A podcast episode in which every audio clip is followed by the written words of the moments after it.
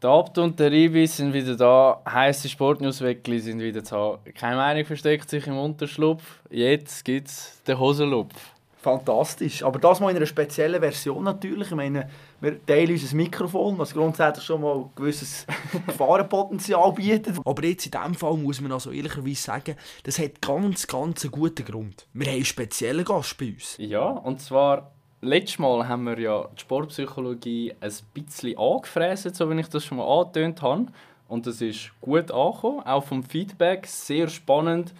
Gern erläutern. Und dann haben wir uns doch gedacht, oder besser gesagt ich, ich kenne doch da jemanden, der äh, vor allem jetzt Ende letztes Jahr, Anfang dieses Jahr doch viele erfolgreiche Schritte hat können machen mit seiner Ausbildung. Und zwar ein äh, alter Mitspieler von mir, erst noch gerade kürzlich im Fußball und jetzt auf der grossen Bühne vom Sportpsycholog äh, von der Sportpsychologie unterwegs. Mr. Kyle Warley, herzlich willkommen. Hallo miteinander, danke fürs Haben. Ja, der Kyle Warley hat bei mir, äh, Warley tue ich immer sehr gerne spezifisch zu betonen. Du, du hast schon noch geil, ja, ist, ist auch ein Brit, ja, oder? Da muss man ein bisschen Warley, Warley. Äh, eben wie gesagt, mit mir zusammen Fußball gespielt, hat äh, der Bachelor und der Master in der Psychologie, hat das vertieft in die Sportpsychologie. Seit drei Jahren oder schon über drei Jahren jetzt hast du deine eigene selbstständige Sportpsychologie-Praxis. Ja, genau unter anderem jetzt auch neu beim FC Winterthur in Zusammenarbeit mit dem HC Reichenberg mhm. in Unihockey äh, höchste Liga unterwegs. Hat für Trainerausbildung in der Swiss Ice Hockey Federation ist er unterwegs und hat über 50 weitere Athleten aus verschiedenen Sportarten Fußball, Eishockey, Leichtathletik, Unihockey, Volleyball, Boxen, Tanzen und mehr bei sich. Also ein absoluter Vollprofi. Ich überlade doch gerne mal schnell das Wort dir. Mal ein paar, zwei, drei Wörter zu dir. Karl Warley, wer bist du? Ist Schawinski. Danke vielmals für die, für die schöne Einleitung. Ja, es gibt eigentlich mittlerweile zu mir als Sportpsychologe gar nicht viel mehr zu sagen. Ich habe Fußball gespielt. Ähm, ich komme darum so ein bisschen aus dem Fußball und ist auch der Sport, wo ich am liebsten als Sportpsychologe unterwegs bin. Ähm, aber vor was ist jetzt etwa zwei Jahre, ähm, bin ich auch in Unihockey reingerutscht und habe mich mittlerweile, und jetzt ist ja Playoffs, das heißt, man mhm. muss es fast sagen, ähm, auch ein bisschen in diese Sportart verliebt. Das heißt, ich habe so meine Fühler in verschiedenste Richtungen ausgestreckt. Ähm, ja, und arbeite jetzt als Sportpsychologe mit verschiedenen Vereinen zusammen. Ähm, und, ja, und habe Freude an allen verschiedenen Sportarten in diesem Zusammenhang. Gut, man kann sagen, du machst das nicht gratis. Das ist natürlich das mehr mal Wunder. Wieso bist du das Geld wert, um in dich investierst? Das ist eine gute Frage. Ich glaube, wenn man die Sportpsychologie-Landschaft anschaut in der Schweiz, dann, also ich will natürlich niemandem zu nahe treten. Es gibt ganz viele ganz gute Sportpsychologen in der Schweiz. Und trotzdem steckt sie ein bisschen, einerseits in den Kinderschuhen, aber ganz viele Leute, die das schon länger machen und noch Sachen von der Vergangenheit mitnehmen. Und ich habe das Gefühl, es braucht ein bisschen frischen Wind. Also vor allem, so wie es bis jetzt gemacht worden ist, hat auch seinen Sinn und ist super und gewisse haben sehr Erfolg damit gehabt. Aber der Sport oder die Sportwelt ist immer im Wandel und jetzt braucht es auch ein paar neue Ideen. Und ich habe das Gefühl, das ist das, was ich anbieten kann. Also ich bin noch nicht, ich habe noch nicht die Erfahrung, die vielleicht gewisse Sportpsychologen haben. Ähm, komme viel mehr von einer Perspektive, wo wo eben die neuen Inputs bietet, vielleicht eine neue Perspektive, jüngere Perspektive. Auch jemand, der mit den Athleten eher auf Augenhöhe kann kommunizieren kann. Und das Feedback, das ich bis jetzt bekomme, ist, das schätzen Leute in den Vereinen, aber auch die Sportler recht, recht stark mit. Was hast du für neue Ideen? Also hast, wo vielleicht revolutionierst du das ganze Sportpsychologie da sein? Was hast du das Gefühl? Wo, wo hast du etwas, was du anders machst als alle anderen? Ähm, revolutionieren tue ich sicher gar nicht. Ich glaube, das ist das. so weit noch ist noch nicht, das kommt ja noch. das kommt natürlich noch. Nein, das wäre natürlich, wär natürlich ein viel zu hoch gestecktes Ziel. Ähm, was, was mein aktueller Standpunkt ist, ich will mir ein bisschen ein Konzept zusammentreiben. Also was man jetzt noch gerne macht, ist, ähm, in der Psychologie nennt man das generell, aber auch in der Sportpsychologie hat man ein einen, einen, einen sogenannten eklektischen Ansatz. Das heißt, man wählt sich aus verschiedensten Bereichen das raus, was man gerne hat und macht sich dann mit dem den Salat, wo man, wo man aus dem zusammen bastelt. Ähm, und dort fehlt mir teils hin, im, im Hintergrund noch ein, ein roter Faden. Also was ist genau das, was man machen will ähm, und mit welchen Werkzeugen ähm, erziele ich das. Ähm, und das ist ein bisschen mein nächster Schritt. Ein Konzept ähm, versuchen zu bauen, wo dann auch äh, einerseits funktioniert natürlich, aber auch andererseits grosse Fläche kann angewendet werden Spannend, wenn ich noch eine Frage stelle. Sicher, ja, ja, du machst das Interview allein. Nein, nein, das mich natürlich. Meine, wie kommst du überhaupt zum FC Winterthur oder in das Unihockey rein? Weißt, hast du dich da beworben, hast du da geweibelt für dich oder sind die auf dich zugekommen? Erzähl uns mal, wie ist das da abgelaufen? Ähm, also eben, meines Wissens nach werden kaum Stellen in der Sportpsychologie ausgeschrieben. Es gibt vielleicht Macklingen, wo, wo Sportpsychologen anstellt und sonst in der Schweiz kaum. Und darum ist es alles über das Netzwerk.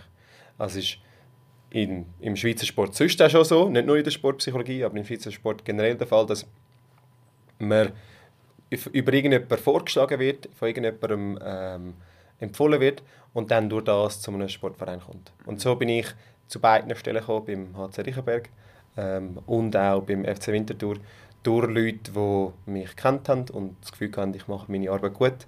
Und dann hat der Verein hat jemanden gesucht für eine spezifische Position, in dem Fall Sportpsychologe oder Mentaltrainer, weiß ich was. Ähm, und dann ist man auf, auf mich zugekommen und ich muss anscheinend einen genug guten Eindruck hinterlassen haben, dass die nachher gefunden haben, ja gut, dann nehmen wir. Aber hast du ein Bewerbungsgespräch gehabt oder ist das abgelaufen? Weißt? Hast du da müssen, oder ein bisschen deine Tools präsentieren oder wie mhm. wir uns das vorstellen? Ähm, nein, es war nicht ein Bewerbungsgespräch per se. Ähm, es war mehr ein, mehr ein Kennenlernen. Gewesen. Und ich glaube, das, das ist der Vorteil und der Nachteil von der Psych Sportpsychologie ist, dass Leute einerseits vielleicht ein bisschen weniger Ahnung haben von dem Thema, wenn sie nicht aus dem Bereich kommen. Und andererseits ist ja Psychologie einfach mal ein bisschen mit den Leuten schwätzen. Und darum kann man, der Vorteil ist, man kann sich profilieren über das Gespräch und vielleicht kommt man sympathisch über und kompetent über. Der Nachteil ist natürlich, ja, man hat nie wirklich den Anhaltspunkt, wo jemand kann sagen ja doch, das ist das Richtige oder das ist das Falsche. Ja. Liebe Du darfst auch ja, gerne wieder in diesem Gespräch. Wir haben jetzt ein bisschen vom, vom Werdegang und äh, von dem ein bisschen gehabt. Aber für mich stellt sich jetzt am Ende trotzdem noch die Frage, wie sieht denn so ein Alltag für dich aus als Sportpsychologe? Sei es jetzt beim HC Reichenberg, beim FC Winterthur, wie kann man sich das vorstellen? Ist das irgendwie das Mittagessen mit dem Athlet, wo man da redet? Oder ist das so, wie man es aus dem Film kennt? Da gehst du jetzt wirklich in einen Raum und du mit dem weißen Kittel, mit dem Notizbüchlein und schreibst die Sachen auf. Wie läuft das ab, die Sportpsychologie mit den Sportlern? Also Kittel habe ich schon gar nicht. Dort ist mir ganz wichtig, dass ich nicht so überkomme, als wäre, als wäre der Athlet irgendwie ähm, psychisch krank. Ich glaube, von dem oder tut man sich gerne abtrennen. Ähm, sondern es geht ja viel mehr um, um Leistung. Natürlich auch um Wohlergehen. Also natürlich auch, dass der Athlet sich unterstützt fühlt, dass er, dass er sich wohlfühlt in dem Umfeld, wo er drin ist. Aber auch um Leistung erbringen. Ähm, es nimmt verschiedene Formen an. Also beim HC Riechenberg ich, arbeite ich mit den einzelnen Athleten zusammen. Also in einem 1 zu 1 Gespräch. Nicht mit einer Couch, sondern vielmehr auf Augenhöhe quasi. Ähm, wo man verschiedene Themen bespricht, von ja, Matchleistungen, über Selbstwert, aber auch Sachen neben dem Platz, die einen Einfluss haben auf, wie man sich fühlt. Ähm, beim HC Riechenberg nehme ich auch noch, bin ich auch noch in den Trainings anwesend und dort ist es dann nachher viel mehr mit dem Team. Also entweder machen wir eine Übung, die von mir angeleitet wird, das ist eher seltener der Fall, aber jetzt gerade so in den Playoffs, irgendeine Entspannungsübung, wo, wo noch gut gebraucht kann werden, wenn du gerade alles so voll um die Ohren hast. Oder ich bin im Training fast ein bisschen in Form von einem Assistenztrainer ähm, tätig, aber ohne Uni okay wissen. Also ich tue es auch immer wieder mal bewusst sagen und mich so positionieren. Ich habe absolut kein taktisches oder technisches Wissen sondern vielmehr bin ich dann für die Motivation, für die Einstellung, ähm, für so ein Mindset zuständig. Aber wie motivierst du zum Beispiel diese Leute? Oder so eine Entspannungsübung, wie sieht das aus? Kannst du es mal mitnehmen? Was, was sagst du da? Oder wie, wie läuft das ab? Entspannungsübungen gibt es natürlich eine ganze Bandbreite. Die, die wir jetzt gerade erst vor kurzem gemacht haben, dort geht es in Richtung Achtsamkeit oder Mindfulness, wie es auch auf Englisch genannt wird, ähm, wo wo glaube ich in der Sportwelt immer mehr und mehr Anklang findet. Also LeBron James macht ja auf der Bank macht er ähm, Achtsamkeitsübungen oder es gibt auch, er schafft glaube ich mit der App Calm zusammen. Ähm, und die Übung, die wir jetzt, dort, äh, die wir jetzt die letzten paar Mal, Mal gemacht haben, ist einfach, da haben sie eine Yogamatte, da, da liegen sie an, an einem Ort, wo es einigermaßen ruhig ist. Und dann führe ich die durch. Dort macht, man macht einen sogenannten Bodyscan, wo du einfach einzelne Körperteile durch, ähm, durchscannen und ähm, das wahrnehmen, was man gerade fühlt und die Emotionen und Gedanken, die aufkommen, möglichst versuchen zu akzeptieren. Und es kann je nach Zustand sehr entspannt sein.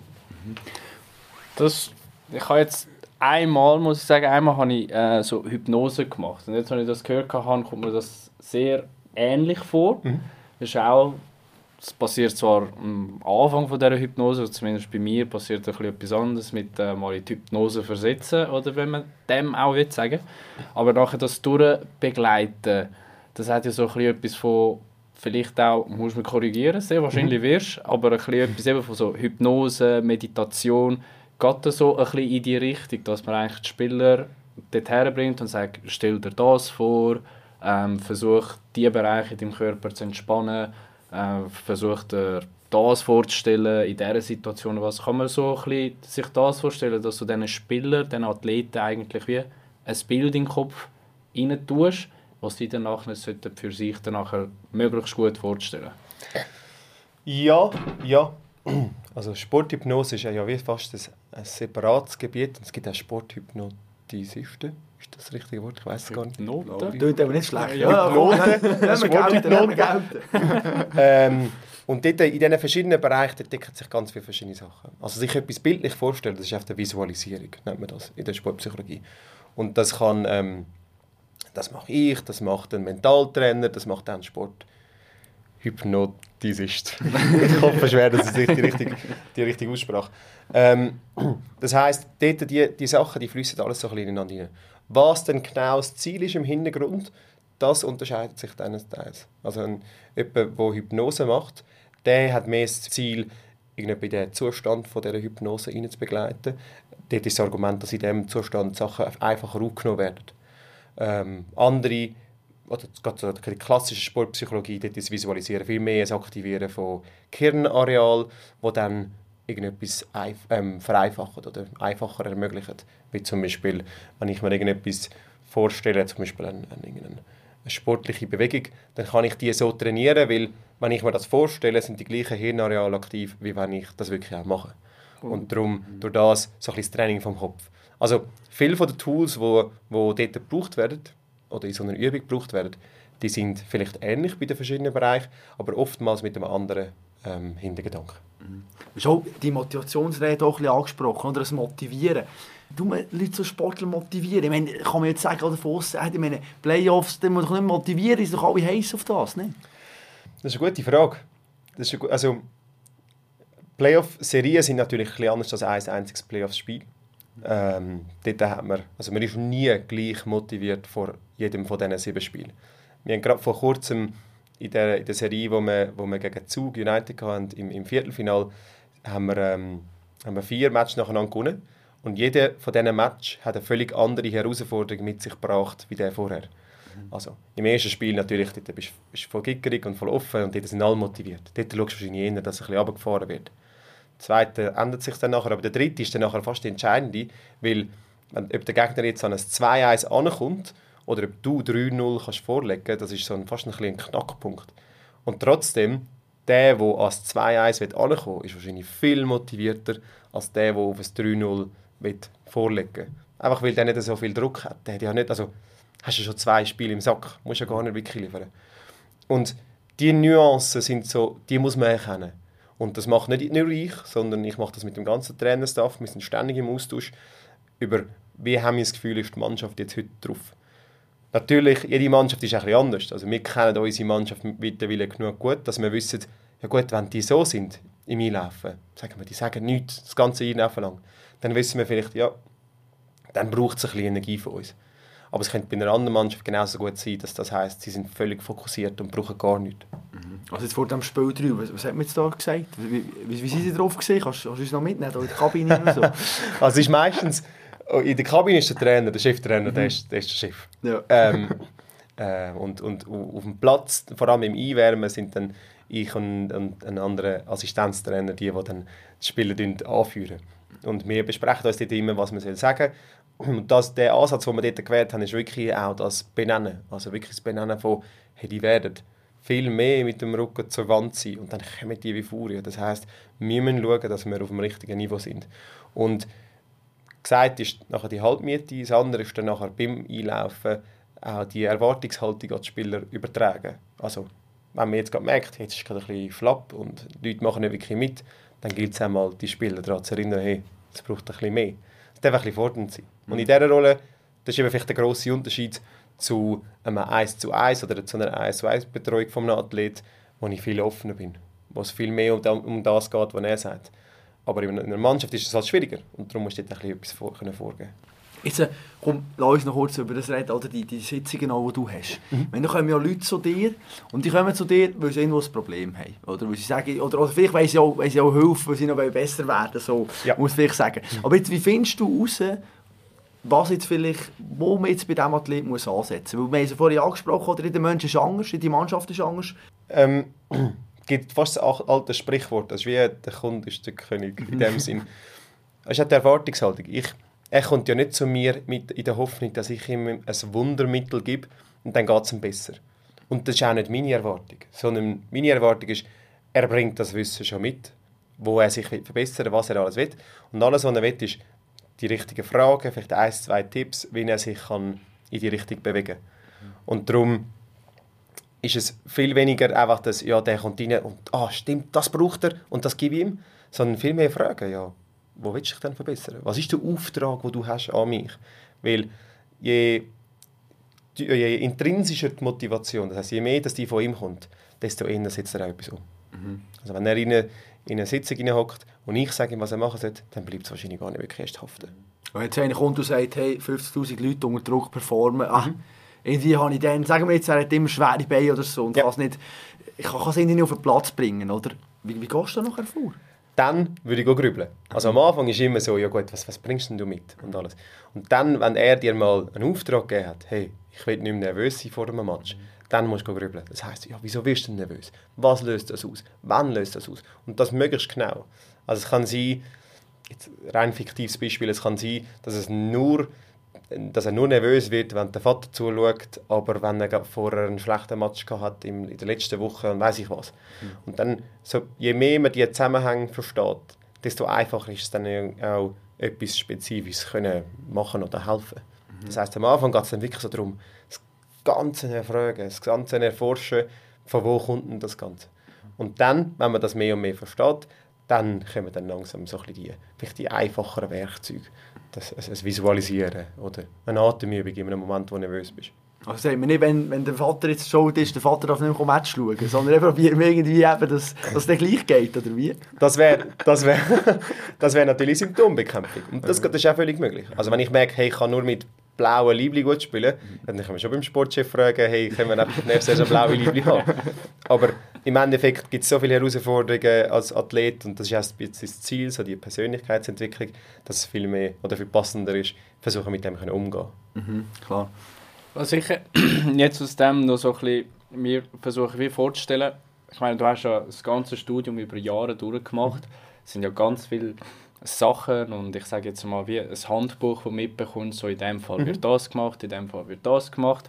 Ist jetzt auch eben so ein Athlet zu dir von auftaucht und sagt so, das beherrsche ich gar nicht, also eben zum Beispiel, bleiben wir bei der, bei der Nervosität, ist es dann so, dass, ich sage jetzt mal, wir haben es angesprochen, jeder ist anders, dass du anhand von all dem, was du im Studium gelernt hast, einfach wirklich anhand von den Symptomen nachher kannst sagen, dieses Symptom plus das Symptom gibt das Ergebnis, das ich gelernt mhm. habe, das gebe ich ihm mit und das wird ihm helfen. Oder ist es so, dass wirklich zum Teil eigentlich vor der Wand stehst und so, hey, jetzt haben wir das probiert, mein Handbuch sagt das, oder ich gesagt, das, was ich gelernt habe, in dem Fall, wenn diese Symptome sich bei ihm äh, bildet, dann müsste das helfen. Und wenn dann das nicht geht, wie, wie versuchst du es dann nachher zu lösen, wenn du eigentlich wie selber, blöd gesagt, wie einen Tipp musst geben, der vielleicht mhm. jetzt nicht nach dem ist, was du gelernt hast? Ja.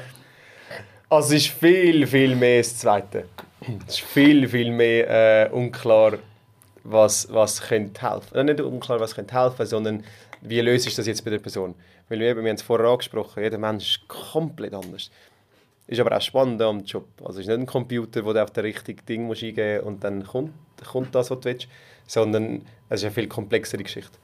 Und ähm, ja, also zwei Sachen, oder, nein, ich glaube, das, was am, am ehesten hilft, ist halt, dass du durchs Fragen über dazu anregst, nachzudenken und selber auch zu reflektieren und sich selber zu verstehen. Und darum hast du das immer im, quasi im Rucksack. Also Fragen, gerade so reflektierte Fragen oder reflektive Fragen, ähm, kannst du immer bringen.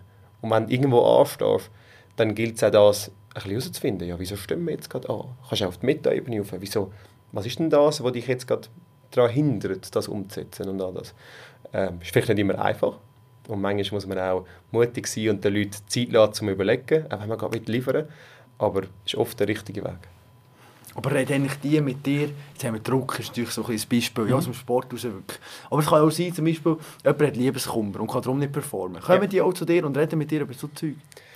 Ja, ja, ja. Also es ist natürlich an mir, dass ich das Setting schaffe, dass die auch mit mir über das reden wollen. Gelingt mir nicht immer. Wie schaffst du das Setting? Also ist, da der Raum entscheidend oder das Kaffee, den man trinkt? Oder was ist das? also es gibt im Fall es gibt ganz viele verschiedene Philosophien, aber es gibt, ja, es gibt eine Theorie zu allem. Mhm. Also gerade so, wie man hockt, ist auch, also da gibt es tausend okay. verschiedene Meinungen. Ähm, zum Beispiel so, wie wir jetzt gerade hocken. Wir ja, hocken ja, für die, ja, wir hocken uns jetzt vis-à-vis. Genau. Ähm, wir sagen, das solltest du nie machen. Weil das viel mehr so auf Konfrontation geht, viel mehr mhm. Kopf an Kopf. Das heisst, die Ideal, sagen oft die Leute, die Idealposition wäre, ihr hockt euch so ein bisschen, vielleicht 90 Grad, vielleicht ein bisschen näher zusammen sodass der Athlet, wenn er will, kann er dich anschauen, aber wenn er nicht will, dann muss er nicht. Dann kann er einfach geradeaus schauen und schaut dich nicht an. Das ist schon mal so vielleicht das befreiendes Gefühl. Mhm. Also es gibt ganz, ganz, ganz viele Theorien. Mhm. Im Endeffekt kochst du es auf das aber, wo, es ist ja, also eben, ist auch keine ähm, Raketenwissenschaft. Du musst die Person wohlfühlen lassen, so wie du es im Alltag machst. Mhm. Du stellst Fragen, bist offen, bist empathisch, bist freundlich zu den Leuten und das macht es dann einfacher. Aber eben, ich meine, jetzt so das Setting, oder? Bist du auch schon mal in einen Kaffee gekocht? Oder machst du deine Sitzungen, weißt du? Sind die eben so in einem Raum, wirklich, oder? Ähm, also gut, am, weißt, am Anfang macht man eh sehr viel draussen. Mhm. Weil am Anfang lohnt es sich nicht gerade so einen, ähm, so einen Therapeutenraum zu mieten. und dann machst du es draussen und dann merkst du, es ist viel schwieriger. Mhm. Also mit Ablenkungen, mit Leuten, die vorbeilaufen, mit Sachen, wo man sich darauf fokussieren kann, ist, ist sehr schwierig. Darum, ja, wenn möglich, ich nutze die Infrastruktur von dem Verein, wo ich zusammen arbeite. Ähm, oder habe eine Partnerschaft mit einer Physiokette in, in Zürich, wo ich einen Raum habe. Und das mhm. ist viel, viel ähm, einfacher. Aber du bist ja in der Jugend auch vom FC Winterthur tätig. Mhm. Die Jungen, mhm. kommen die auf dich zu? Oder merkst du so manchmal, äh, der will jetzt eigentlich gar nicht? Oder weißt du, die eingestellt, dir mhm. gegenüber? Ähm, also, bei, also ich glaube, die Voraussetzung von jeglicher sportpsychologischen Zusammenarbeit ist, dass die Person will. Mhm. Das kannst du nicht machen. Kannst du niemanden zwingen. Nein, kannst wirklich niemanden zwingen. Ja. Natürlich gibt es, und das ist, immer, das ist fast ein, ein ethisches Dilemma, was machst du in dieser Situation, wenn ein Verband jetzt kommt und sagt, hey, der muss jetzt mit dir zusammen arbeiten, dann ist ja der, der dort und da musst du mal etwas machen. In der Regel ist es aber so, wenn jemand nicht will, dann bringt es auch nichts. Das ist so ein bisschen die, die Grundvoraussetzung.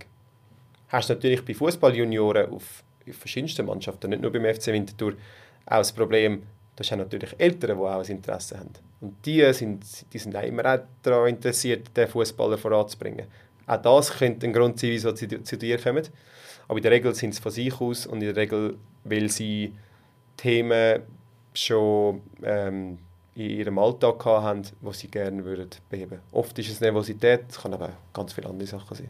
Sehr spannend. Hast du jetzt gerade, bevor ich tiefer in die Materie hineingehe, ja noch etwas zu so Arbeitsprozess, wo du möchtest wissen, wie, wie so ein Alltag ja, aussieht? Mal, jetzt kommt etwas hin. Vielleicht, was noch spannend wäre, oder? Ich meine, wie lange tust du dich vorbereiten auf so ein Gespräch? Oder gibt es überhaupt eine Vorbereitung? Ich meine, man kann blöd gesagt sagen, wir reden doch ein zusammen. Ja. Wie eine Kollegen treffen, tun wir nicht vorbereiten, sondern hocken einfach her und schnarren ein bisschen. Oder gibt es da wirklich gewisse, gewisse Sachen oder ein Programm, das du dir jetzt recht legst? Oder wie ist das? Ähm, ich kann es hat auch schon anders ausgesehen bei mir. Ähm, also ich bin, am ganzen Anfang habe ich mich auf alles vorbereitet. Und dann habe ich gemerkt, je mehr dass ich mich vorbereite, desto weniger Platz lade ich für die Person oder für den Athlet, der ins, ins, äh, ins Coaching hineinkommt. Dann habe ich gar nicht vorbereitet und dann einfach drauf losgeschossen quasi. Äh, oder besser gesagt umgekehrt. Ich habe ihn drauf losschiessen lassen, in Frage gestellt. Und das war mir dann zu wenig richtig. Gewesen. Und mittlerweile mache ich so ein, ein Mittelmaß. Also ich denke, bereite mich vielleicht 15 Minuten vor. Sicher wichtig, dass ich weiß, was wir alles schon besprochen haben, logischerweise. Und dann nachher ein paar konkrete Ideen, in welche Richtung das es gehen könnte. Aber dass es auch offen ist, falls jetzt irgendetwas in den letzten ein, zwei Wochen passiert wäre, wo dringendst besprochen, besprochen werden dass wir, das, dass wir Platz für das haben. Aber nimmst du das Gespräch halb auf oder machst du Notizen? Oder wie behaltest du alles im Kopf?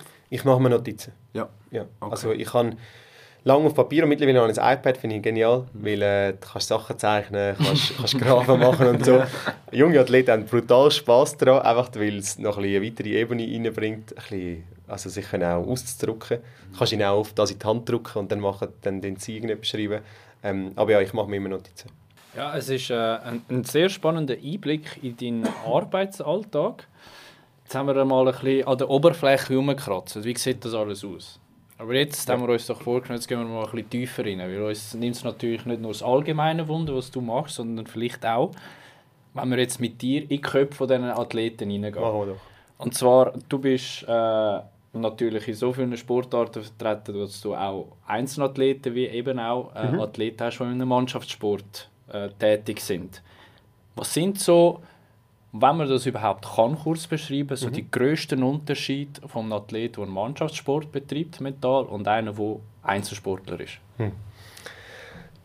Also ist natürlich generalisierend, aber das ist angesprochen. Ähm, es gibt, ich, ich, meiner Meinung nach gibt es Unterschiede. Ähm, und zwar befasst sich ein, ein, ein Individualathlet viel, viel mehr mit seiner eigenen Mentalität als ein Mannschaftssportler.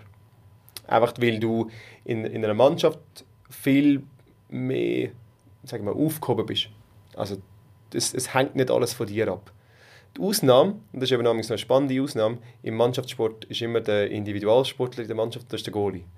Also der, dem, von dem hängt viel, viel mehr ab. Im Unihockey gesehen ist, im Fußball gesehen ist. Ähm, und die befasst sich noch viel mehr mit dem. Und dort findet auch Neuroathletik mit diesen Strohbrüllen kommt immer mehr und mehr dort. Und die machen schon so viel. Aber Mannschaftssportler in der Regel denken eher weniger über das nach. Eben, man kann sich einfach in einer Mannschaft verstecken. Ähm, Individualsportler hingegen, die, oder bei vielen erlebe ich es so, dass die schon sich viel Gedanken gemacht haben zu dem und für sich auch schon gewisse Massnahmen, für sich auch schon gewisse Tools haben, die sie können anwenden können. Es gibt natürlich beides. Es gibt auch den Mannschaftssportler, der schon alles macht und Individualsportler, der mental sehr schlecht ist. Aber wenn ich so eine Tendenz aufzeigen dann ihnen das. Ist es dann schwieriger, sage jetzt mal, für einen, der sich viel mehr mit sich selber befasst, mit dem zu arbeiten? Oder eigentlich umgekehrt, dass einer, der sich aufgehobener fühlt hinter einer Mannschaft, wenn es dann bei dem nicht läuft, den rauszuholen? Hm. Gute Frage. Ähm, ich glaube, es hat also, ist eine langweilige Antwort, aber es hat beides seine Vor- und Nachteile. Ich glaube, ähm, ich glaube, es ist fast schwieriger, jemandem zu helfen, der sich schon viele Gedanken dazu gemacht hat. Weil die kennen schon sehr viel, aber durch das haben die auch schon ganz viele äh, Gedankengänge, die sie gar nicht mehr hinterfragen. Wo viel automatischer passieren. Vielleicht gerade meine Nervosität wird durch irgendetwas ausgelöst. Wir haben jetzt viel über Nervosität geredet, aber es könnte auch etwas anderes sein. Ähm, Freude wird durch irgendetwas ausgelöst, wo die dann gar nicht mehr gross hinterfragen, sondern ja, das ist einfach so. Und dort ist es vielleicht schwieriger als jemand, der noch sehr roh ist, der sich null Gedanken gemacht hat, wie er funktioniert, ähm, dem auf die Sprünge helfen. Willst du da eingreifen? Ja, eingreifen, nein, was ich natürlich noch spannend finde, aber vielleicht grätsch jetzt auch rein und gehe wieder ja. ganz schnell mit anders her, weißt Ja, ich würde dich sonst schon stoppen. Schon, okay. Ja, ja. Nee, weißt du, beim Praktischen sein, was mich natürlich noch mal wundern würde, wenn du ein Fußballspiel schaust, mhm. auf was achtest du? Mhm. Weißt, wenn ich, jetzt als, ich als Fan schaue am Ball nachher oder, und sehe Goal gut oder nicht Goal, äh, mhm. schlecht, schaust du vielleicht eben ein bisschen mit Angst durch? also, ich habe eine langweilige Antwort und eine spannende Antwort. Gut, ja, du musst die spannende bringen. Oder beide, bring beide. also die langweilige Antwort ist, ich bin Fußballfan und ich kenne doch, und dort ist einfach vielleicht ein grosser Unterschied, ich kenne taktische Elemente davon bin trotzdem miserabel in denen, aber ich kenne die. Beim Unihockey zum Beispiel, auch jetzt noch, nach zwei Jahren, keine Ahnung von taktischen Momenten. Auch beim Eishockey, ich wüsste nicht, schießt damals den Böckführer, also sprintet dem nach, ich check das damals nicht. Aber, aber darum, generell, Die langweilige Antwort ist, ich schaue auf den Match zu. Ist cool, zum einen Sportmatch zu schauen. Spannend, oh, die spannende Antwort wäre wahrscheinlich, ja, es gibt gewisse Elemente, die mir schon auch auffallen. Natürlich, wenn ich einen Athlet habe, der dabei ist, dann viel mehr.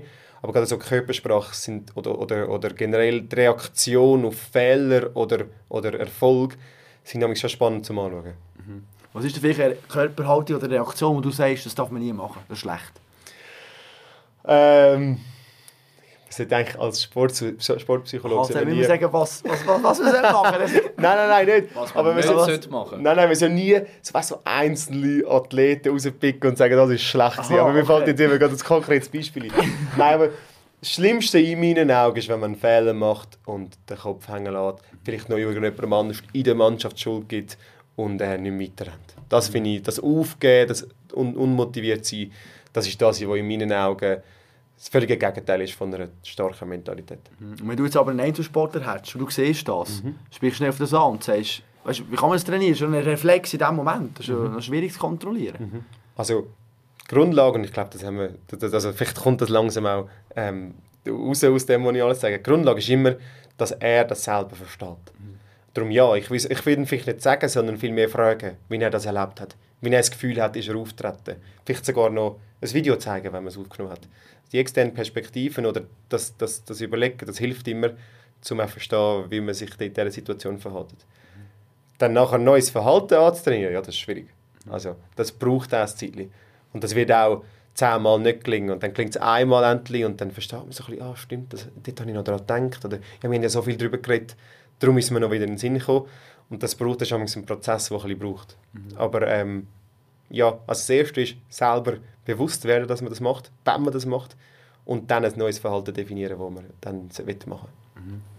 Sehr spannend. Ähm, ich weiß nicht, hast du die, die Dokumentation auf Netflix von, von Dennis Breaking Point, hast du die mal geschaut? Ich habe nur davon gehört, ich habe ein, zwei Szenen gesehen, aber ich habe nicht die ganze Serie gesehen. Ich habe das äh, einfach jetzt spezifisch eben auf Mentalität sehr, sehr spannend gefunden. Ähm, vielleicht, äh, du hast auch schon etwa die mal Tennis gespielt, Abt. Ja, ja. Ähm, und das ist doch dir sicher auch schon aufgefallen.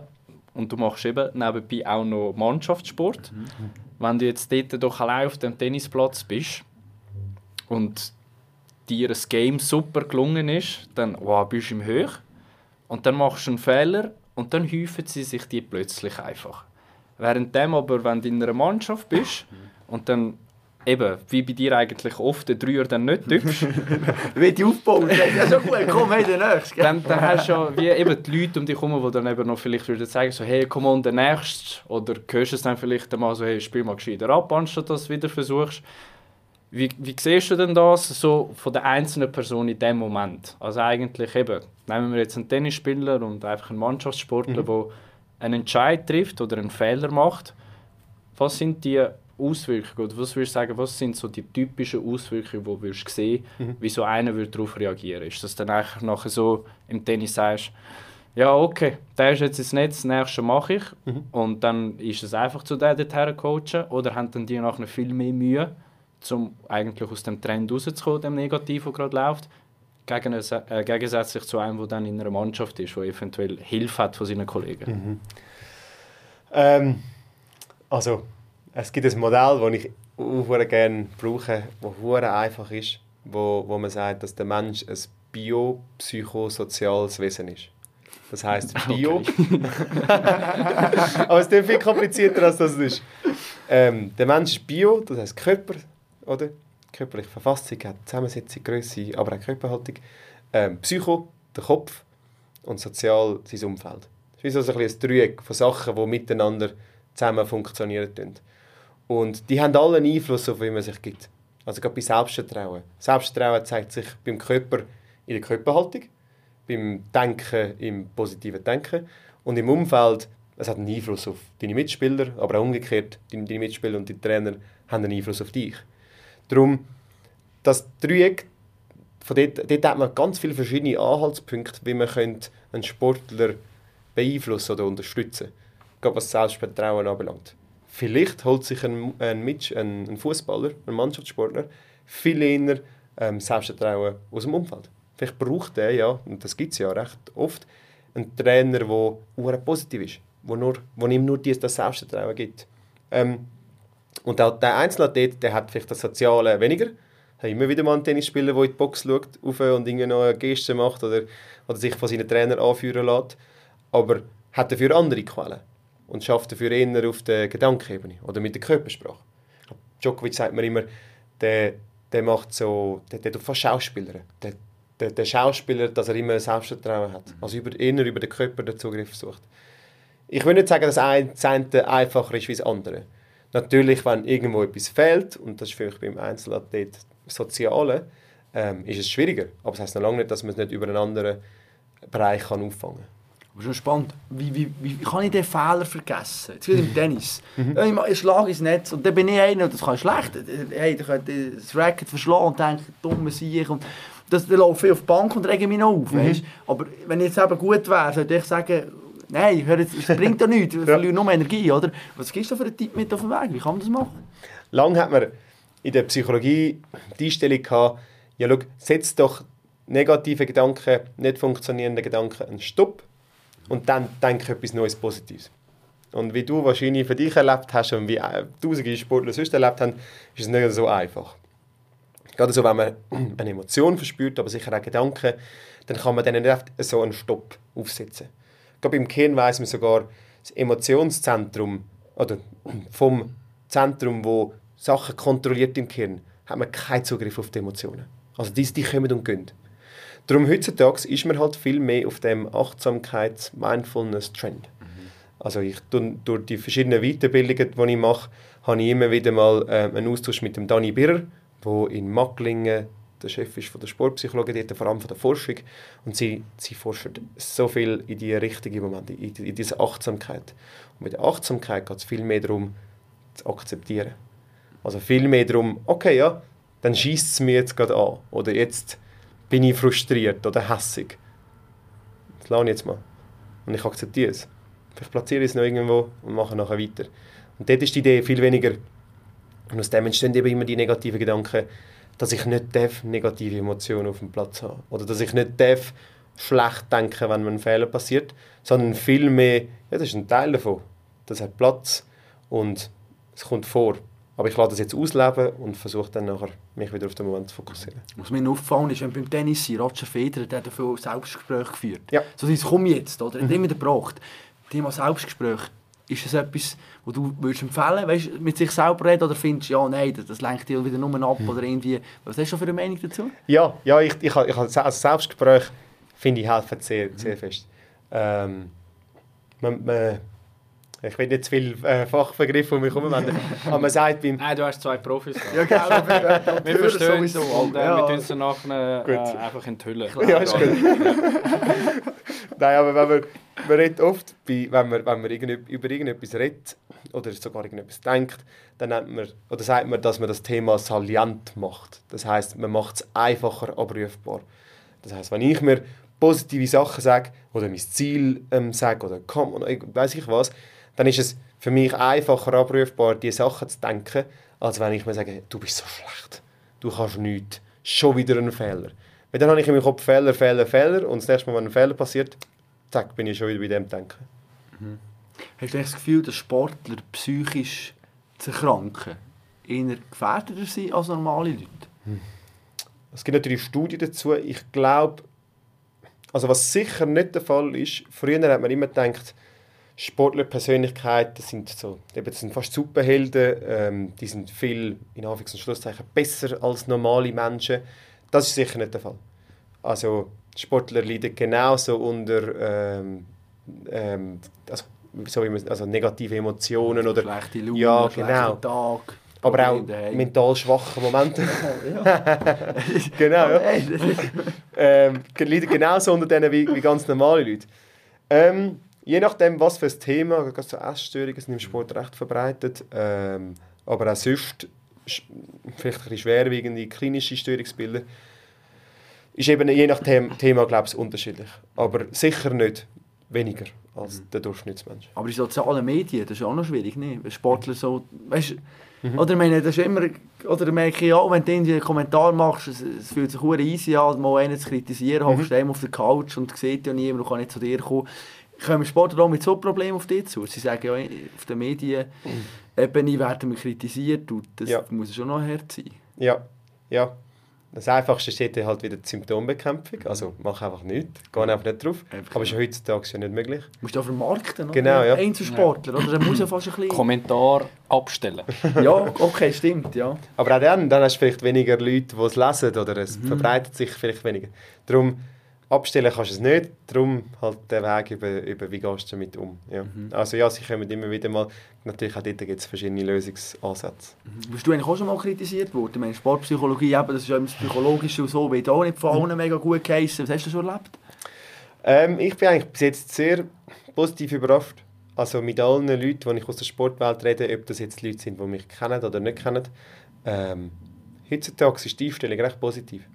Also es gibt noch sehr wenige Leute, die das Gefühl haben, ja, das ist irgendein Scheiß und das sollte man nicht machen. Die meisten sind der Meinung, es braucht es. Geld hat es nicht immer für das. das, dort, das wäre das ein der nächste Schritt, auch Leute anzustellen für das. Ähm, nein, aber ich habe das Glück, also ich bin ja erstens noch nicht so lange im Business. weil Das ist halt eben das Junge, was ich vorhin gesagt habe, was auch vielleicht zu meinem Vorteil kommt. Und zweitens, in Sportarten wie zum Beispiel Uni-Hockey stehst du ein bisschen weniger im Rampenlicht. Also wenn ich dann nachher mit der Schweizer Nationalmannschaft unterwegs bin, dann bin ich überzeugt, dann würde ich auch ich Kritik einstecken. Also auch ich, nicht so, als wäre ich, als wäre ich aber ja, wissen, was ich meine. Logisch, aber das ist spannend. Ich meine, schon wie ein junger Trainer, oder? Du bist auch ganz jung und dann kommen da Routiniers, über 30, 35, Familienväter, hast ja brutal viel mehr Erfahrung als du. Musst die irgendwie, ich kann, die kommen natürlich nur zu dir, sie ja wollen und so, aber musst du da manchmal so, oder merkst du ein bisschen, dass du musst von dir überzeugen, dass sie wissen, hey, kann der überhaupt etwas? Mhm. Ja, ist, ist eine Falle in, in der Sportpsychologie. Die Angst haben, dass man muss zu fest überzeugen muss. Weil im Endeffekt geht es gar nicht um dich. Oder? In, in einer idealen Sitzung passiert selten, aber eine ideale Sitzung ist, ich komme rein, stelle eine Frage und die Person redet für 60 Minuten. Nein, ist wahrscheinlich nicht ideal. aber es- die andere Person, also es, es soll ja um den Athlet gehen, nicht um mich. Und darum, ja, ich verstehe das völlig und auch bei, bei renommierten Athleten denke ich mir, ja, jetzt muss ich leisten, jetzt muss ich etwas machen. Aber erst, dann, dann erst recht sich zurückheben, den Leuten Zeit geben, zum Gedanken machen und, und, und Fragen stellen. Du, als Mensch gehen wir richtig Penalty schießen oder Klasse Niederlagen oder wo Ja, bist du da ja, im mich, Programm? Weißt ja, du, weniger weißt drauf, du, du springst am wieder von Ja, vorne bis hinten. ja. Du hast das wieder bei dir. so. Ja, Ja, du da mit ist deinen eigentlich der. Programm, Ja, eben. Das ist halt eben das Zeug bei dir, oder?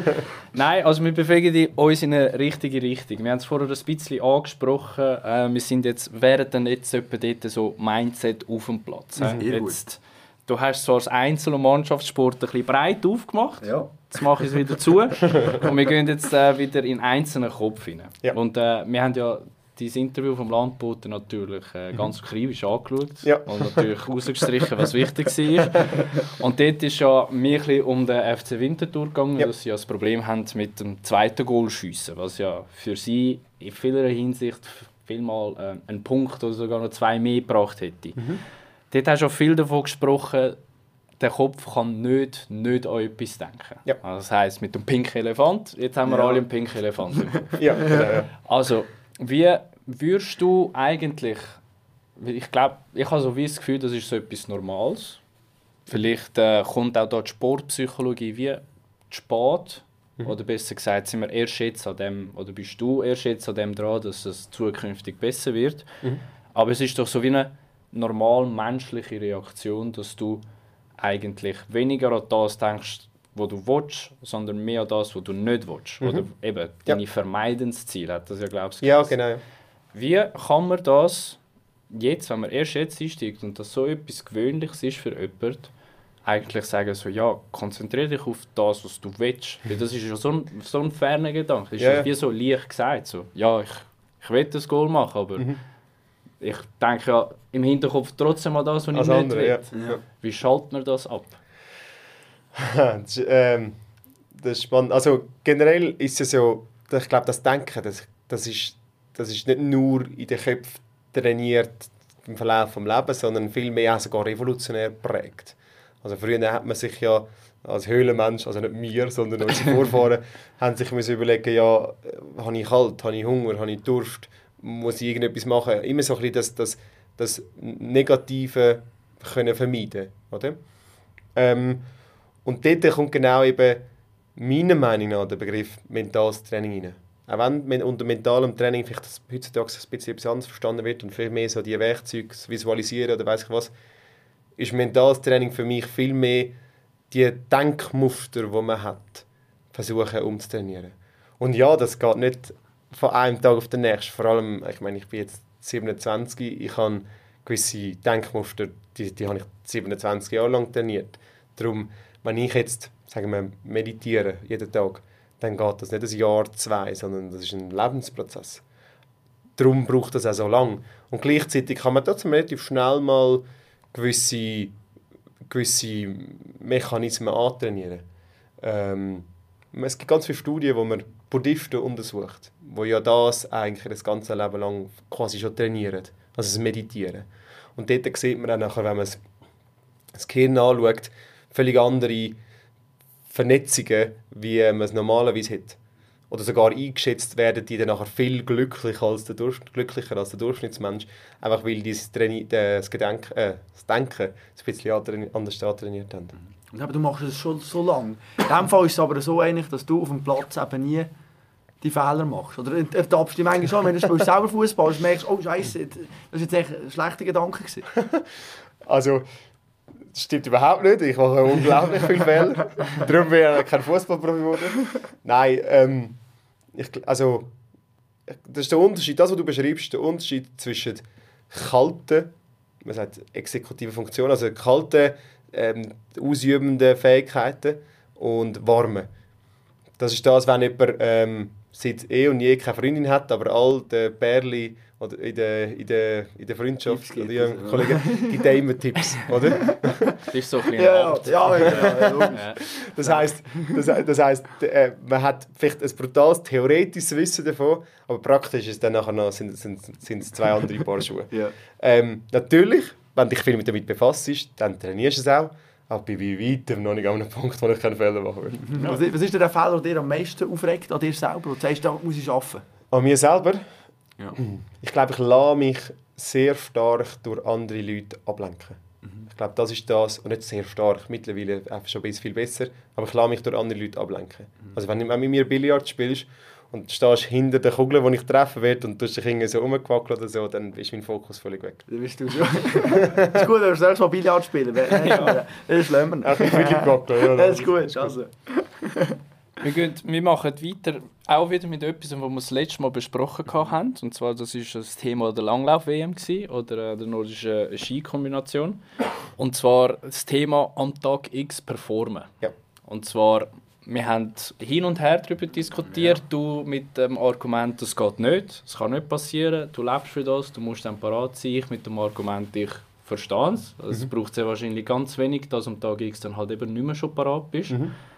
Was ist weniger die beste Vorbereitung, aber zum Vorgreifen noch zuerst, was ist so ein Faktor, wo könnte passieren, dass du, du weißt, du hast jetzt ein Jahr Zeit gehabt zum Trainieren, der grosse Event steht da, es ist der Tag X, 50 km Langlauf, jetzt muss ich performen und du kannst es nicht bringen, das was du hast wollen. Was mhm. geht da im Kopf von dem Athlet ab, dass er nach dem Rennen muss sagen, ja, ist nicht mein Tag mhm. ähm, ich glaube, das ist das das ist so ein das Phänomen, Phänomen, dass alles relativ ist. Also im Sinne von, wenn ich in einem Training bin, dann habe ich einen völlig anderen, einen völlig anderen Druck, eine völlig andere Erwartungshaltung, eine völlig andere Anspannung, als wenn ich an einem normalen Wettkampf unterwegs bin. Und dann von dort aus gesehen wieder eine völlig andere Voraussetzung, wenn ich am Wettkampf von meinem Leben bin oder der, der nur alle vier Jahre passiert. Ich glaube, das ist so ein der Faktor, der am, am meisten wiegt. Und dann wieder relativ, nicht nur die einzelnen Wettkämpfe sind unterschiedlich, sondern für jeden bedeutet das etwas anderes. Also ich weiß nicht, wie viele Athleten dort damals das Rennen gehen, sagen wir 30, 40. In jedem Kopf ist eine andere Erwartungshaltung. Der eine sagt, hey, ich habe jetzt jedes Rennen gewonnen, ich muss unbedingt gewinnen. Der andere sagt, ich habe jetzt noch gar kein Rennen gewonnen, ich will einfach mal ein gutes Rennen ähm, laufen. Und so unterscheidet sich dann das Denken in den Köpfen und so unterscheidet sich vor allem die Erwartungshaltung oder der Druck, den man sich selber macht. Und Je nachdem, wie man kann mit dem umgehen oder wie fest man sich Druck macht, hat das ja dann nachher einen Einfluss auf, auf seine Leistung. Ja, aber ja, das habe ich gesagt. Nein, los, aber das, das ist spannend. Aber spannend. aber was, ist jetzt, was, heißt, was ist das Einfachere? Wenn ich immer an der Spitze bin und alle Presse schreiben, du musst gewinnen, sonst schreibt mir jetzt Boden, du hast nicht überzeugt. Ja. Oder wenn ich wie Jonas Baumann, Beispiel, Wieder. irgendwo bei den Top 30 bin und ein gutes Rennen für mich eigentlich schon ist, wenn ich in die besten 25 hineinlaufe. Was hast du das Gefühl, es ist einfacher oder schwieriger für den Athleten? Also, die auch wieder langweilig spannende Antwort, die langweilige Antwort, ja, es ist völlig unterschiedlich, je nachdem, was, wer, wer, welche Person das ist.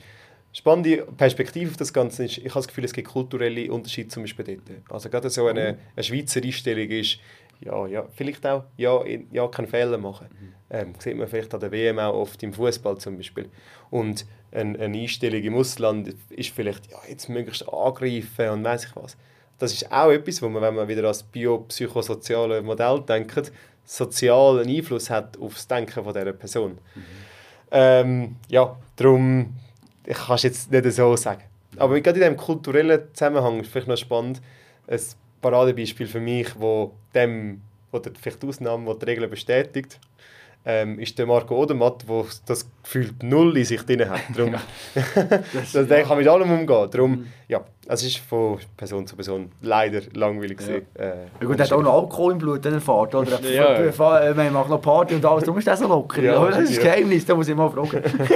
Ja, es ist halt eben schon so eine Sache, das Tag X performen. Ähm, Das ist schwierig. es ist, ja, ich glaube, du hast doch das sicher auch schon mal erlebt, Nein, irgendwo in einem. Playoff, Nein. irgendetwas, und dann weißt du doch, heute muss ich. Ja, ja, aber Und ich würde jetzt nicht mal, oder nein, ich würde es nicht sagen. Ich, alles, was er sagt, stimmt natürlich. Das stimmt überhaupt. Aber es ist doch schon so, umso mehr, dass du eigentlich daran denkst, an das, was du sollst machen, nicht unbedingt willst, aber sollst machen aufgrund von deiner Erwartungshaltung, umso mehr Druck baust du dir irgendwo selber auch auf. Ja.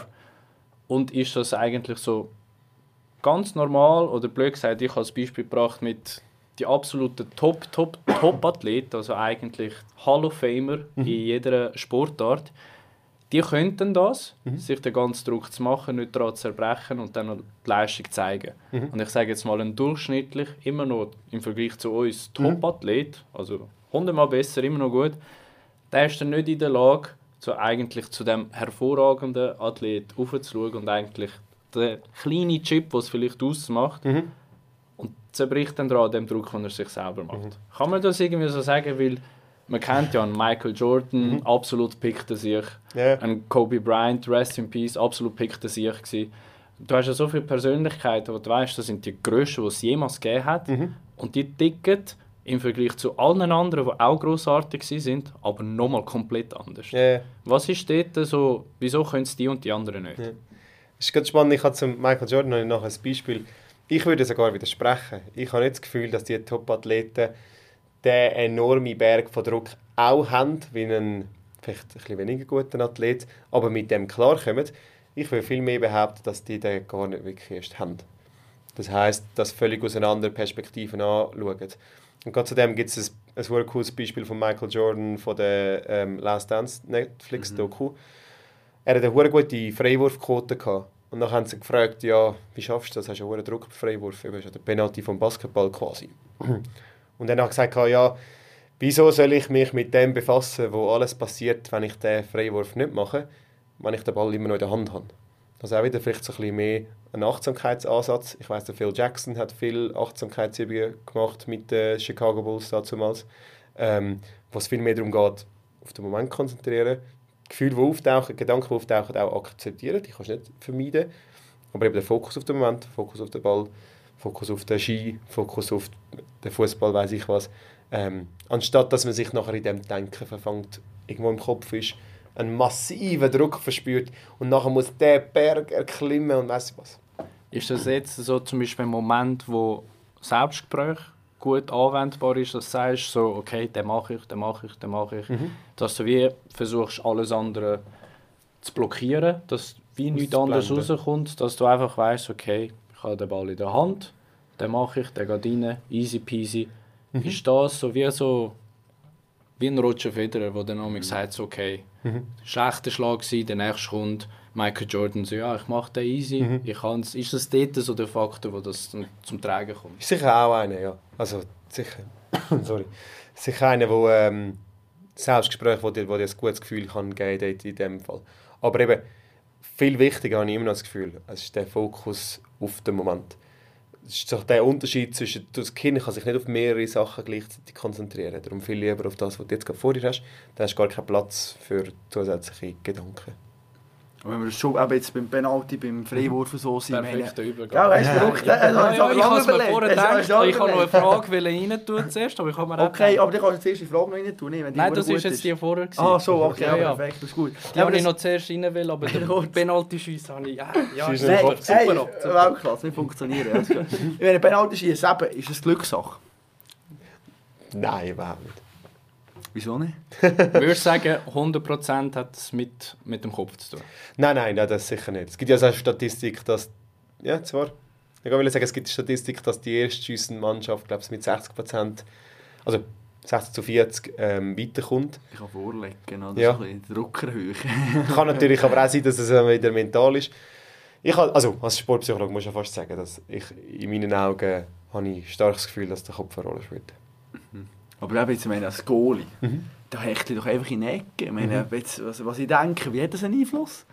Aber Goalies sind ja die Spezialfälle im Fußball. Eben so. Ja. Und die haben in dieser Situation auch ein bisschen weniger Druck. Also ja, vom der kann nur Goalie. gewinnen. Genau, ja. Als Goalie wird nicht erwartet, dass, dass du den Penalty hebst, sondern vom Spieler wird erwartet, dass du den Penalty machst. Und darum, der Goalie hat vielleicht viel mehr die Freiheit, um können, ähm, freier auftreten als ein Spieler, der dann genau, wenn er sich mit dem beschäftigt, den Druck kann zulassen. Aber visualisieren zum Beispiel, oder Mhm. wie mir vorstellen, WM-Finale laufen jetzt zu diesem Ball führen. Ich meine, der Weg ist ja brutal, oder? Mhm. Es ist so lang und die Tür und jeder vielleicht der Goal schreit und etwas dazu. Kann, kann man das jetzt einfach eben visualisieren und, so trainieren, wie? Nein, so einfach ist es natürlich nicht. Aber was mir am Visualisieren so festgefällt, ist, es gibt sonst keine andere Möglichkeit, um ein, ein Penalty, irgendeine Mattsituation an einem grossen Last zu trainieren. Weil du kannst ja nicht 50'000 Leute ins Training einladen und die dann nachher ausschreien. Und du, Grosse Clubs Ja. vielleicht schon. Voll. Vielleicht und auch dann ist es ja weniger Druck, weil es ja nicht um, um etwas geht. Das heisst, die einzige Möglichkeit, die wo, wo du in dem Sinn hast, in Anführungs- und Schlusszeichen, ist, sich die konkrete Situation auch visuell oder nein, bildlich sich selber vorstellen, um möglichst an das heranzukommen, was du dann in diesem Wettkampf auch hast. Jetzt habe ich noch eine spezielle Idee, bin gespannt, was du dazu sagst. Ja. Im Training, wir sind ein Team, wir haben alle einen Monatslohn von vielleicht 5000 Franken. Ja. Jetzt wir das Penalty schießen und das Team, das verliert, da muss jeder 2000 Franken den anderen zahlen. Wäre das der Druck, weißt, wo man ein bisschen aufbauen kann? So ein bisschen, hey, 2000 Stutz, die Hälfte vom Monatslohn auf dem Spiel? Wäre das Ähm. Idee? Trainer mal sagen, komm. Ja, ich finde, es ist mal ein Trainer, der das durchsetzt. eben, ja, ja. Aber nein, ich glaube, also irgendeine Form von Druck So ein bisschen die Wette. Ja, ja, es hilft sicher. Die Frage ist eben dann nachher, was das für Druck auslöst. Aber ja, also Druck ist Druck, sicher. Dann, dann ein bisschen kannst du dann sicher das simulieren. Ja, ich probiere. Ja, was setzt du das mal durch? Ich, Ja, ich bleibe noch mal gut. kurz bei dem, bei dem Penalty-Schiessen. Ich glaube, egal welcher Sportart, äh, die hat ja alle ihren sehr speziellen Anlass, was dann darauf ankommt. Ähm, jetzt reden wir eben von Mentalität. Das macht ja wahrscheinlich einen grossen Teil davon aus. Da muss ich so wirklich blöd danach haken. Mhm. Also wir schauen ja alle Fußball. Ja. Aber wir, ich sage jetzt, wir kennen die Situation nicht, aber wir wissen alle, wie etwa ein Penalty sollte geschossen werden, damit ein Goalie keine Möglichkeit hat. Ja. Jetzt, wenn doch du mit dem richtigen Kopf dorthin gehst und sagst, ey, weißt du was, ich ziele den jetzt genau in den linken oberen Ecke rein, dort, wo der Goalie nicht drauf kommt, oder ich tue einen scharf einfach dort. Mhm. Du siehst ja immer so ein bisschen die legeren Schüsse. Ja. Und wenn der Goalie die falsche Richtung geht, dann ja, souverän geschossen, aber wenn er eben dann in die richtige Seite geht, dann ist es ein schlecht geschossener Penalty. Ja. Ist es dann nicht am Ende des Tages einfach wirklich einfach dein Kopf, wenn du den willst machen Mhm. dann wirst du den dort oben rein machen, weil die Fähigkeit wird, werden alle dazu haben. Ja. Oder hat es irgendeinen anderen Faktor, dass du dann sagst so, ja, der Dubi Martinez von Argentinien hat mir, bevor ich den Ball gesetzt habe, Bälle ein bisschen auf die Seite da und dann war er in meinem Kopf drin. Gewesen, aber dann sind wir wieder beim Kopf. Also wenn du den willst machen dann machst du den bei 10 von 10 Mal. Mhm. Es gibt spannende Studien, die ähm, zeigen, dass das Verhalten von einem Penaltyschützen sich allein schon verändert, wenn ein Goalie anwesend ist. Das heißt, ja, es ist sicher, es ist mehr als nur ähm, das Mentale. im Spiel, sondern es ist auch noch das Mentale von jemand anderem. Und ich glaube, das ist vielleicht noch eine zusätzliche Komponente, die du zum Beispiel im Basketball nicht hast, wo auch noch einen Einfluss auf dein Denken haben kann. Ja, das kann ich mir schon vorstellen. Ja. Absolut, ja. Du, schau, die Zeit läuft. Du, ich werde jetzt noch kurz etwas ansprechen. Ich habe letztes Intro geführt mit der Nina Christ. Und die haben wir von ihren po Post-Olympic Depression so Ja. ein bisschen, wo man sagt. Schau mal, ja, auch. aufgeschrieben. Ja, habe ich auch. Genau, und ich meine, so etwas, oder? Jetzt sag du mir, wie kann man so etwas verhindern? Willst du vielleicht noch schnell für die, die nicht Oder wissen, erklären, was ja, gewisse Post-Olympic Depression Wir haben ja einen Profi da. Aber, also erklär uns doch Führ mal kurz. aus. Stimmt, das ist stimmt, ja ein, stimmt, stimmt. im Sport ein bekannter Ausdruck. Ja. Genau. Ähm, was ist die Post-Olympic Depression? Post-Olympic Blues. Blues. Ähm, Ja. Also es ist das Phänomen, dass wenn ein, wenn ein ähm, Athlet oder eine Athletin an einen Grossanlass geht oder an irgendetwas geht, wo dieser Person sehr wichtig ist und nach dem Anlass in ein Loch hineingeht. Und das findet statt, wenn äh, die Person keinen oder Misserfolg hat. Es kann aber auch stattfinden, wenn die Person Erfolg hat. Also gerade, wir haben vorher über den Martinez geredet, über den Goalie. Der hat vor einem Monat ein Interview gegeben, dass er seit dem WM-Final, wo sie ja gewonnen haben und er eine entscheidende Rolle gespielt hat, sich nicht mehr gleich fühlt. Also fühlt sich fast ein bisschen leer, fast ein bisschen ausgedrückt.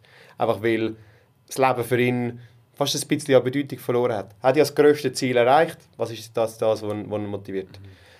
Ich weiß nicht, wie es bei der Frau Christen aussieht. Ich weiß nicht, ob sie ihr Ziel erreicht hat oder nicht. Sie ist Olympiasiegerin geworden, ja. Olympiasiegerin. Da kenne ich mich zu wenig aus, aber in dem Fall ja. Also riesiges Ja. Ziel erreicht in dem Fall.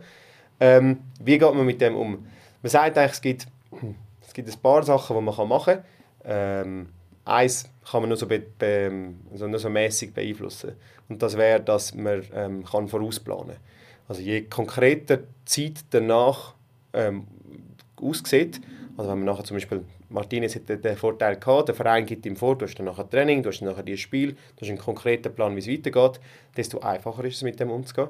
Ist nach einer Olympiade als Individualathlet vielleicht nicht so. Ich meine, du hast vier Jahre auf ein Ziel geschafft, dann hast du mal drei Monate Pause verdient, aber das ist ja genau die Zeit, wo du nachher keinen Anhaltspunkt mehr hast. Ähm, soziale Unterstützung, sagt man, ist sehr wichtig. ähm, dein Umfeld, deine Familie, ähm, Sportpsychologen oder sonst ähm, Leute, die dir können die Unterstützung bieten in dem Moment. Und, und das ist ja da der Punkt, den du gar nicht kannst beeinflussen kannst, ob du äh, Erfolg oder Misserfolg hast. Und man sagt doch, Misserfolg ist eigentlich, wiegt noch ein bisschen schwerer, aber ähm, auch Erfolg ähm, hat einen Einfluss anscheinend. Ja. Also mit anderen Worten, eigentlich gerade irgendwie Ferienplan oder so, wenn etwas, oder gerade wissen, was nachher ist Den irgendwie. Kopf gerade ablenken. Ja, ja, also braucht sicher, es braucht immer ähm, Verarbeitungszeit, oder? Das ist ganz normal. Und, und darum, vielleicht ist es unumgänglich, dass es ein bisschen in ein Down hineingehst, weil du bist ja vorher voll in den Emotionen gewesen, voll in dem, in dem Ganzen drin. Ähm, aber in dem Prozess, hinein, in dem Verarbeiten, hinein, den Plan haben, konkret wissen, was jetzt passiert und Unterstützung haben, Leute um dich herum, die dir auch helfen, die mit dir auch genau reden und Fragen stellen zum Beispiel, ähm, vereinfacht den Prozess. Und neben dem Sieg gibt es natürlich auch die krassen Niederlagen, oder? Und das ist eigentlich so. Ah, ich liebe die Übergänge. Zusammenspiel. Ja, ja, Ja. ja. ja. Und zwar, wir haben das letzte Mal auch äh, heiß darüber diskutiert, äh, nachdem ja Menu 7-1 gegen Liverpool verloren hat, hat ja der Erich Den Haag hat ja die Spieler zum Sportpsychologen geschickt. So mit dem Hintergedanken, wir haben eigentlich eine gute Form jetzt, äh, eine lange, sehr gute Form gezeigt. Wir wollen uns jetzt die restliche Saison nicht versauen wegen dem Spiel. Ja. Ähm, Herr Abt hat argumentiert mit, nein, das ist ein Kindergarten, das ist jetzt gar nichts. Da muss jetzt ein Captain in der Kabine aufstehen und sagen, ja, es war ein Scheiß, gewesen, wir werden es besser machen. Ja. Ich bin recht Fan von dieser Idee und gesagt, das ist, das ist eigentlich, wie stelle ich mir vor, ein bisschen den Trend, wo wir uns ein bisschen bewegen, dass eben die Sportpsychologie ein viel wichtigerer Anteil wird in der Sportwelt. Und er schickt jetzt die daher, um die, die wollen, mit dem Sportpsychologen reden, über die 7-1 klatschen, die machen das um das so schnell wie möglich zu verarbeiten oder in dem Sinn zu vergessen, damit nach einer Saison normal kann weitergehen kann. Ganz pauschal. Guter Entscheid, ja oder nein? Genialer Entscheid.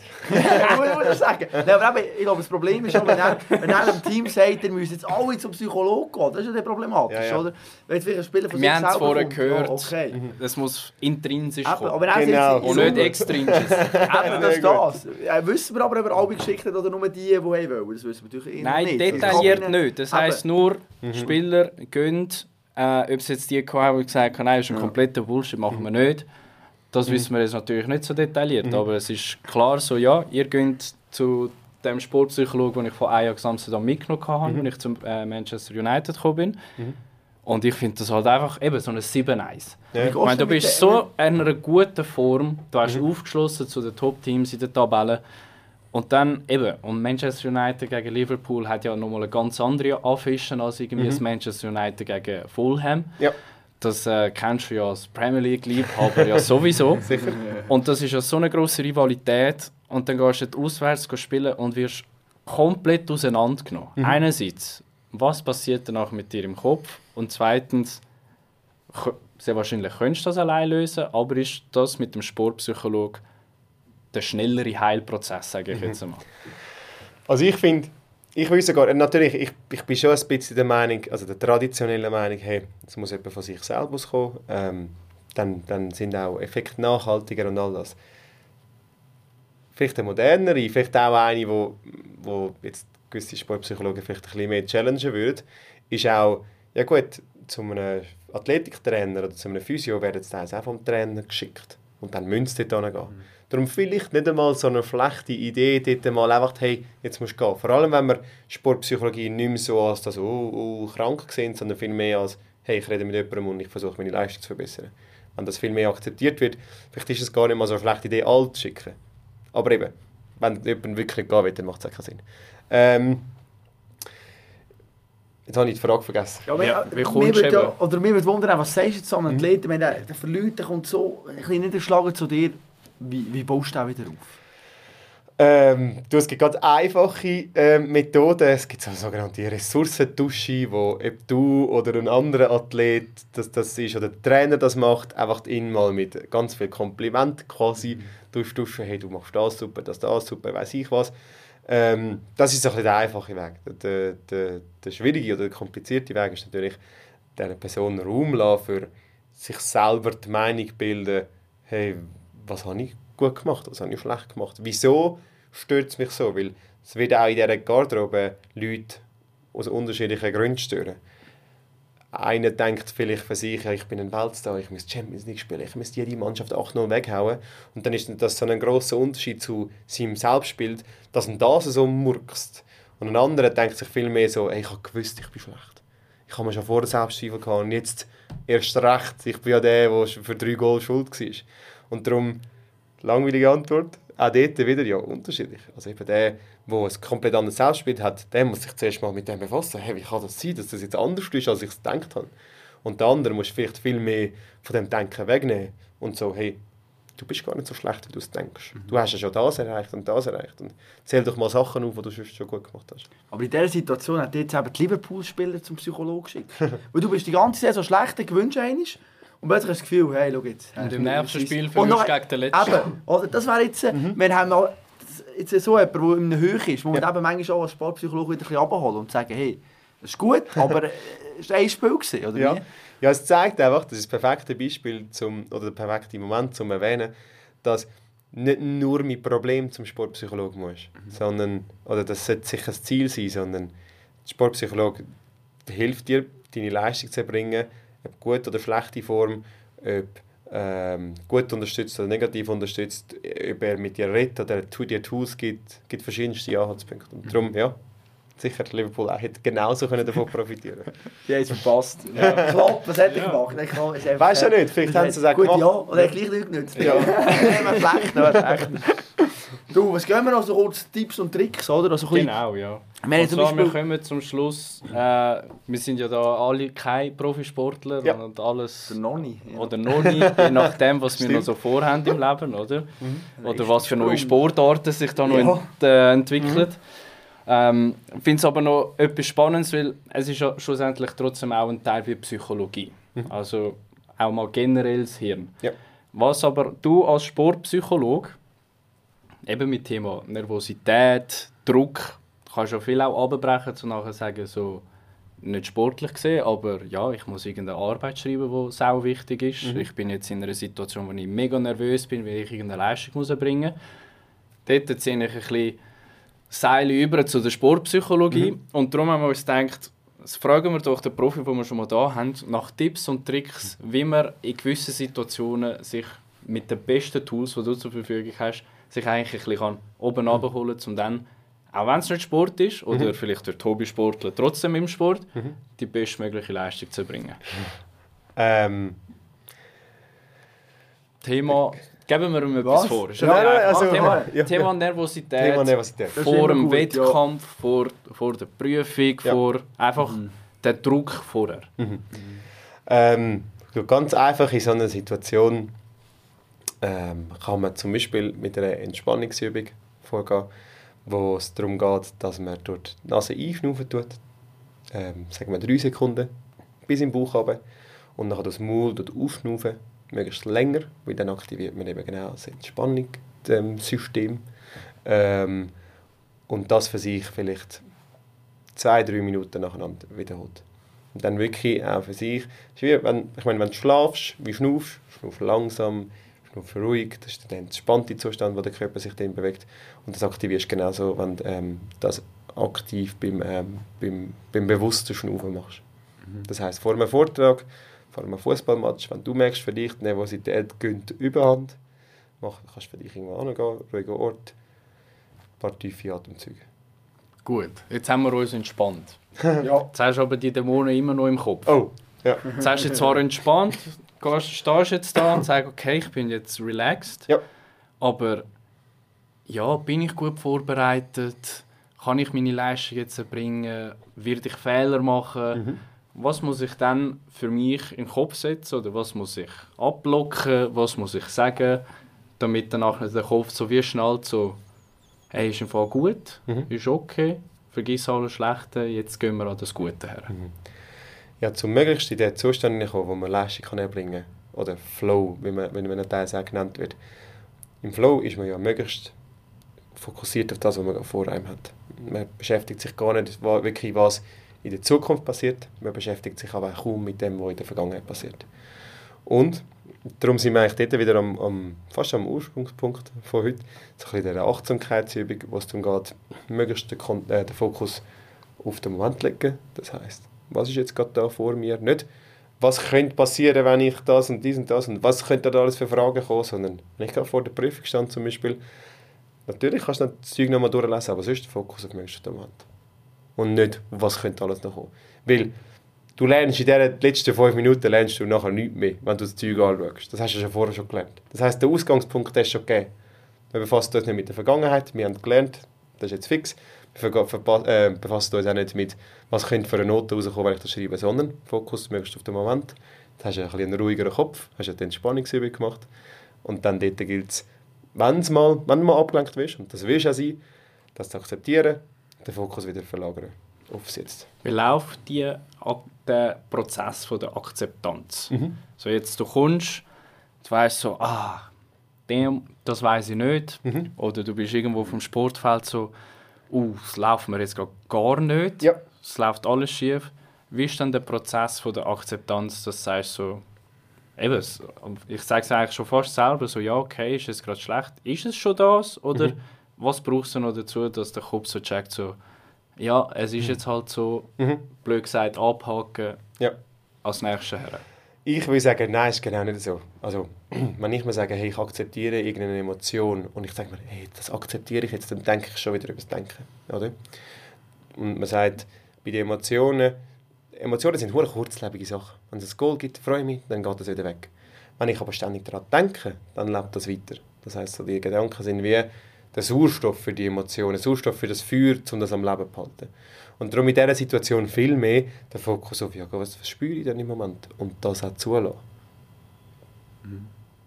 Schwierig, es braucht ja, Übung und darum ja, macht man es auch regelmäßig. Mhm.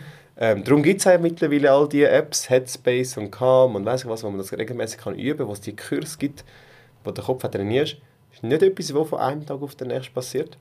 Aber ähm, ist das, Also ja. was meiner Meinung nach am besten wirkt. Wenn ich es richtig verstehe, ist es halt wirklich so, die Emotion, die du in dem Moment spürst, nicht versuchen, möglichst schnell zu verdrängen, sondern eher, solange wie es dir jetzt halt gerade im Moment ist, eigentlich bewusst die zulassen, Mhm. bis es sich leidet, weil es wird sich legen. Aber wir haben schon noch eine Abschlussfrage, Ja. jetzt vielleicht auch, Ja, wenn das okay ist. ja. Und zwar, wenn du jetzt jemanden könntest auswählen Sportler oder Sportlerin, wo du könntest betreuen du dich mal könntest austauschen über das Mentale, Mhm. wer wär's? Ähm, Film, ich habe das Gefühl, ich lerne von, von mental starken Athleten äh, mehr als sie von mir. Und darum wahrscheinlich Marco Odermatt einfach, weil er fühlt, er, er fühlt glaube ich, das so, dass das Roger Federer Vakuum, das wir in der Schweiz gerade haben, wo wir auch so eine Ikone brauchen. Und von der Mentalität her bewundere ich ihn. Darum mit ihm, aber einfach zum möglichst viel können lernen von ihm. Und vielleicht als zweite Abschlussfrage, was hat der Sportpsychologe noch für Ziel? Jetzt du. Weißt du, was du jetzt bist bei Winterthur, was du zu IB, Bayern oder irgendwie, keine Ahnung, Premier League haben wir gehört, oder? Mal ein, ein gutes Buch, wo andere sich dann noch als Ja, mal Vorbild werden natürlich, ja. Was, wo geht die Reise von Kyle Warley? ja, haben wir schon gesagt, schön. Her? Das nicht so gut wie Ähm, Äh, es ist eine spannende Frage. Also, für mich ist es voll cool, im Profisport tätig zu sein, mit den spannendsten Persönlichkeiten tätig zu sein. Ähm, darum so erfolgreich, aber auch interessante Persönlichkeiten zu betreuen, wie es auch nur geht. Das ist ein bisschen mein Ziel. du. Also kein Traumclub, wo du sagst, dort will ich mal her, oder so. Nein, nein. Nicht, einfach je Ausser nachdem. Todermatt. Gut, oder? Mal, Ausser okay, der also. Bringen der wir das her? sicher zu, Ja. irgendwie. Ja. Mal- Schickst du ihm das mal? Ja, im Sommer hat er auf jeden Fall mal Zeit. Also, Ja. hat er nicht viel zu tun. Der ist nur Ja, Party jetzt ist er nur noch Party machen. Nur noch Malle und Wenn alles. das nächste Mal am Fliegen ist, einfach schnell einschalten und dann Genau. weiss er es. Absolut. Sicher. Wir müssen es organisieren. Ich habe das aufgelesen.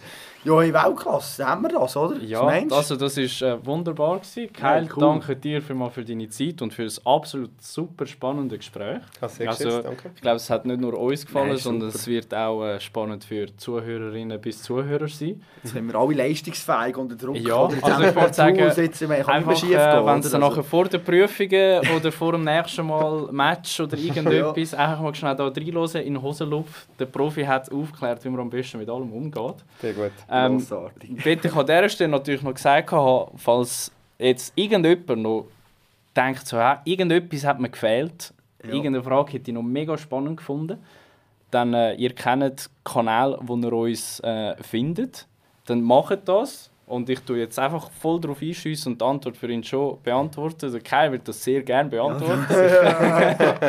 also wenn es irgendetwas gibt, einfach auf uns drauf zukommen. Das werden wir äh, können organisieren, dass wir da jegliche Fragen, die noch offen wären nach dem Interview, auch können beantworten. Fantastisch. Hast du noch ein Schlusswort? Nein, ja, das Schlusswort kommt ja. Das ja, das kommt noch. Gleiche. Ja, aber ich frage immer Aber dich, sonst, bei dir ist- das drittletzte Wort. Ja, nein, es ist echt cool gewesen. Wirklich, das ist für mich natürlich spannend. Ich meine, im Gymnasium hatte ich auch Psychologie, gehabt, oder die ganze Kopfgeschichte, das ist, äh, das ist unglaublich interessant. Ja. Nicht nur eigentlich noch Danke sagen für die Zeit. Also selbstverständlich. Wir haben jetzt doch schon fast Viertel vor acht. Er schaut gerne auf die Uhr. ja, das ist ja schon beim letzten Mal aufgefallen. ja, ja. es ist auch noch so Ja. Nein, danke fürs Hören. Ja, du, Keim, noch abschließend etwas? Oder hat sich das für dich, haben wir das schon übernommen? Haben wir eine Frage gestellt, wo, wo, du weißt, haben wir etwas vergessen, wo du sagst, äh, die Frage Oder hast du eine Frage stellen. für uns? Nein, sie- Nein, willst du unsere nein, ja. Stärke jetzt testen? Nein, ich sind kann, mental stark natürlich. nein, ja, abschließend würde ich sagen, wir sind sehr stark beide im Kopf. ja, fantastisch. Ja. Das ist das Selbstvertrauen, das ist wichtig. Oder? Jetzt er- Ressourcentausch. Genau, Jetzt Ressourcen stolziere ich. Ah, weißt du. Da Du. duschen, schön. Das nächste Mal, wenn ich da reinlaufe, die werden denken, hey, was ich. ist das für ein Storch, der Ja. da, da stolziert? Wahnsinn. Genau, ja. Nein, wunderbar, sehr spannend, mal eben vom spezielleren äh, Output und Setting von dem Hosenloop. Ja. Äh, wir freuen uns natürlich, wenn das zukünftig mehr noch weiter könnt organisieren Ja, zum allem, spannenden wir Gäste mal an die, an die Dinge können. Ja, vielleicht noch das Feedback da mal schnell an die Radioredaktion. äh, das neue Schneide ich Mischpult, den raus. äh, das, ist, das ist wunderbar. Äh, aber Ich ja, echt noch wissen, wie es... funktioniert. Genau, das wäre ja, noch gut. Also ich bin, wir haben es versucht und sind nicht zurechtgekommen. Äh, Aber optisch schon mal gut. Bild ja, es sieht wirklich ist super aus. also Ja. Also Likes werden kommen. Cool, ja. ja. So, top. In dem Unser Sinne, letzter Satz noch kurz, muss Ja, ich wieder ablesen. genau. Also, Mädchen und Gielen, der Abt und der Ibi haben sich heute wieder gefühlt. wobei das stimmt echt nicht einmal so heute. Nein, heute bisschen- Ja gut, also die Sendung ist jetzt auch auch vorbei. Die Sau ist immer noch voll. Ja, logisch. Das ist jetzt der Hosenlupf. Weltklasse, grandios. Hey, top, super, genial. Haben wir gerockt. Als ik me nog veel langer als een stond gezien, niet? Maar ik heb een stond wel. Als ik, okay.